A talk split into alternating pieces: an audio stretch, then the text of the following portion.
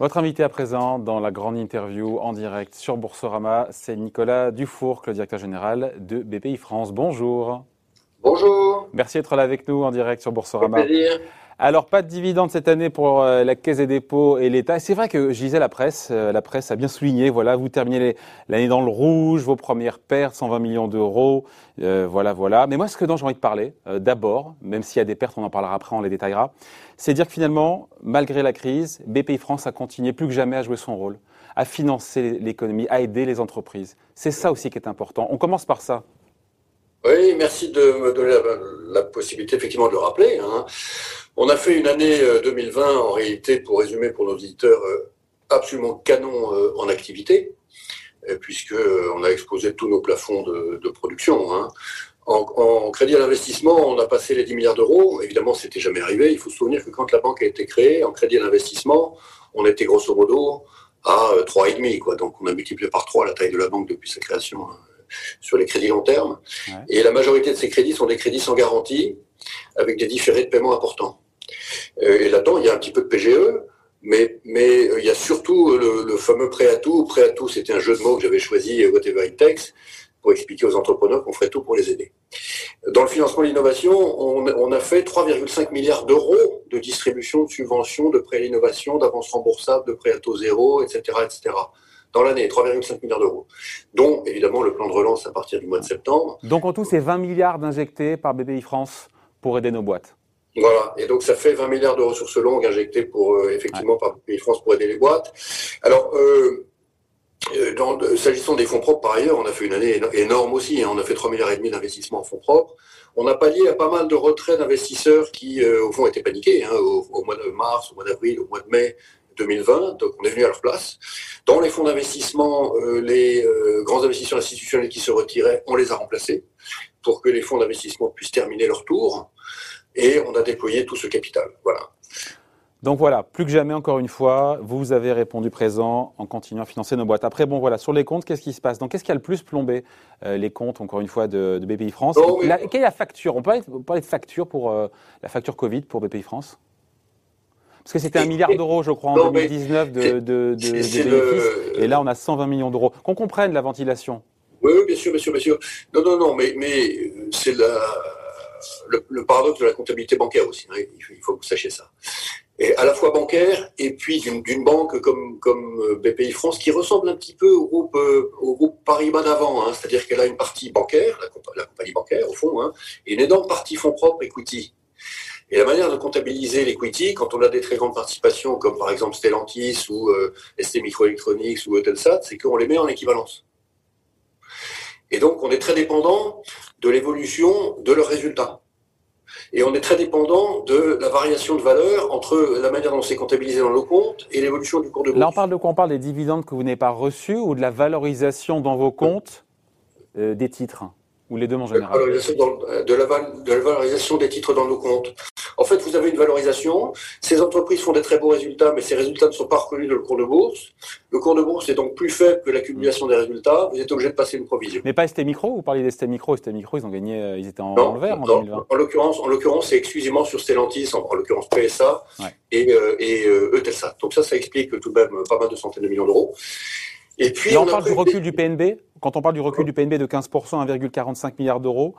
Oui. Ça vient, ça vient de quoi pour le coup? Eh bien, ça, vient, ça vient d'un recul de 34% du PNB du pôle investissement, qui est lié à des moindres remontées de dividendes. C'est ça, voilà, c'est ça. Oui, bien sûr, bien sûr. Et qui, est, et qui est lié également à des moindres remontées en cash de distribution des fonds euh, privés d'investissement que nous finançons en fonds de fonds. C'est notre activité fonds de fonds. Voilà. Donc ça, c'est effectivement le recul du revenu de la société de gestion. Donc qu'est-ce qui plombe entre guillemets, qu'est-ce qui euh, plombe, entre guillemets plombe le plus C'est l'aspect moindre remontée de dividendes ou valorisation de vos actifs ou des titres que vous avez en portefeuille Écoutez, c'est les deux. C'est à peu près à parité. Ah bon, ben voilà. C'est à peu près à parité. Sachant que les mises en équivalence, il n'y en a que deux qui ont joué cette année euh, négativement, qui sont euh, PSA et, et Eutelsat. Voilà.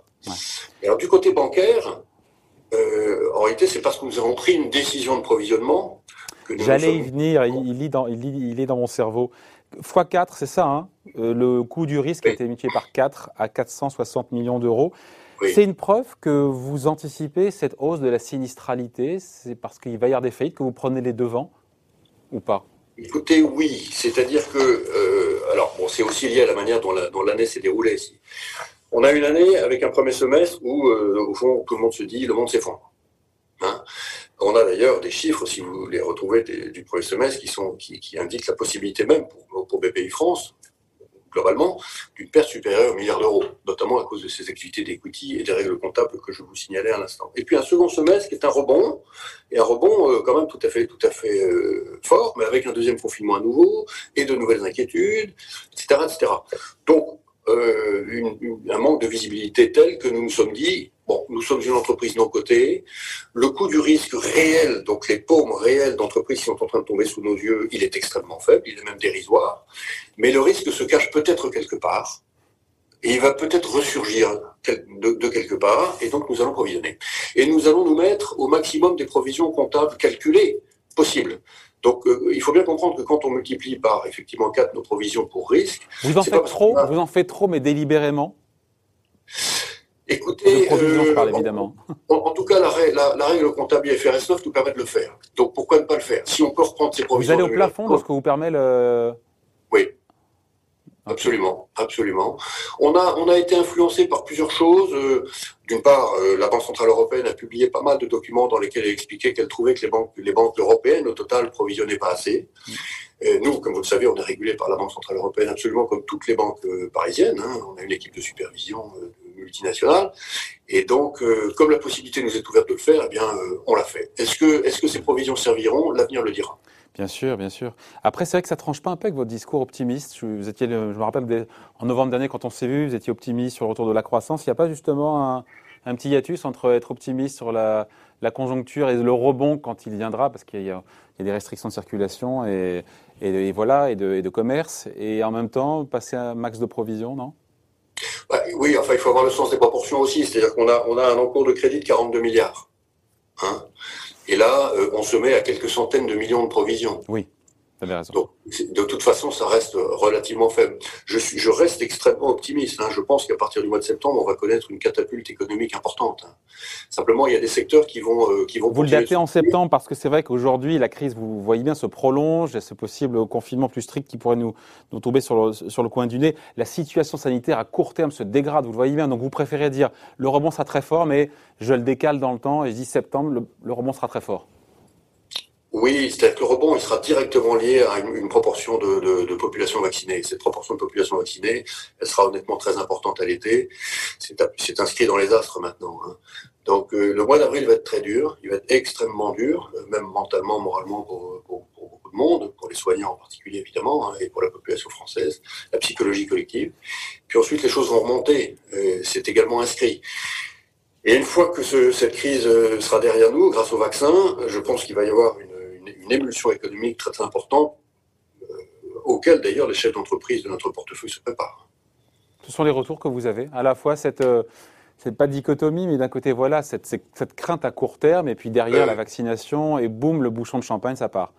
On, a, envie on a envie d'y croire, hein, de vous à moi. Hein. Eh, écoutez, en tout cas, dans le portefeuille, qu'est-ce qu'on a? On a, euh, bah, typiquement ST Microélectronique, c'est déjà parti sur un, espèce de super cycle du vous, avez CMA CGM, qui a connu en 2020 sa plus belle année ever, hein, et qui continue. Vous avez, euh, alors, euh, Stellantis, les deux premiers mois de l'année sont euh, un peu plus difficiles en termes de... Chrysler. Pardon, oui, de, de, de volume de vente de d'automobiles par rapport à l'année dernière, mais l'explosion de l'électrification euh, nous emmène sur un super cycle qui démarre, c'est tout à fait clair. Vous, alors toute la partie industrielle, Arkema, Nexans, etc., sont convaincus d'un rebond euh, post-Covid très significatif, hein, reconstitution des stocks pour partie, mais pas seulement. Bref, le monde change et on va le voir dans les comptes. C'est intéressant de parler d'Arkema parce que j'ai vu que c'était votre fonds stratégique euh, Laquan, je ne sais pas si je le dis bien, qui a récemment investi donc, dans Essilor, Lexotica et dans Arkema. Pourquoi ce choix d'investir euh, dans ces deux boîtes-là?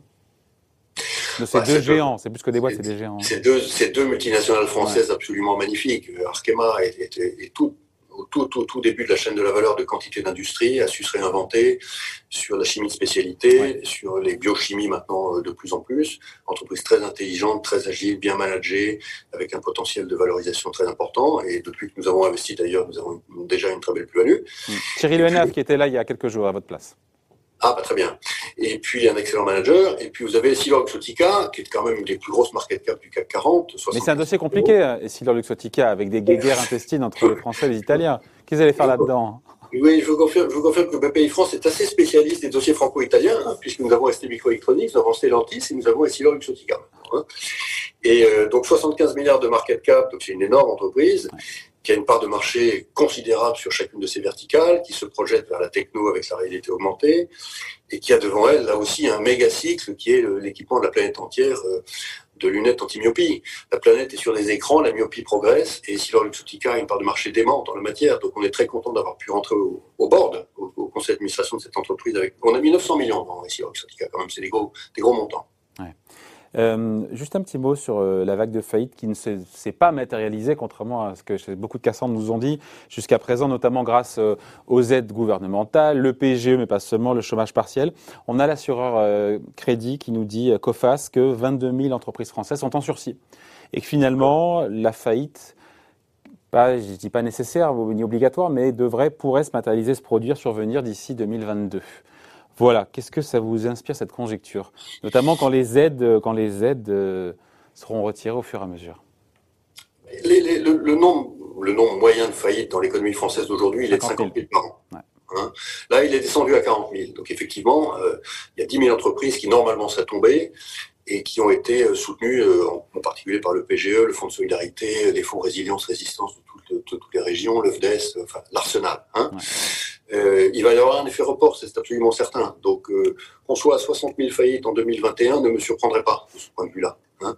Maintenant, si on se stabilise à 60 000, 60 000, c'est le chiffre auquel on était en 2013, 14, 15 et même jusqu'à 2016. On est descendu à, on est redescendu à 50 000 qu'en 2017, 18 et 19.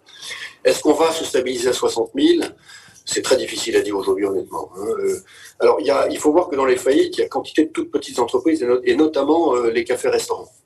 Cafés-restaurants dans lesquels vous avez euh, chaque année un taux de churn très très important. Mais avec ce qui s'est passé et les confinements multiples et qui ne sont pas terminés manifestement, euh, quand vous interrogez le, le, PSG de Pernod Ricard, par exemple, mon ami Alexandre Ricard, il est sur des hypothèses de faillite dans cette, profession qui sont quand même très importantes.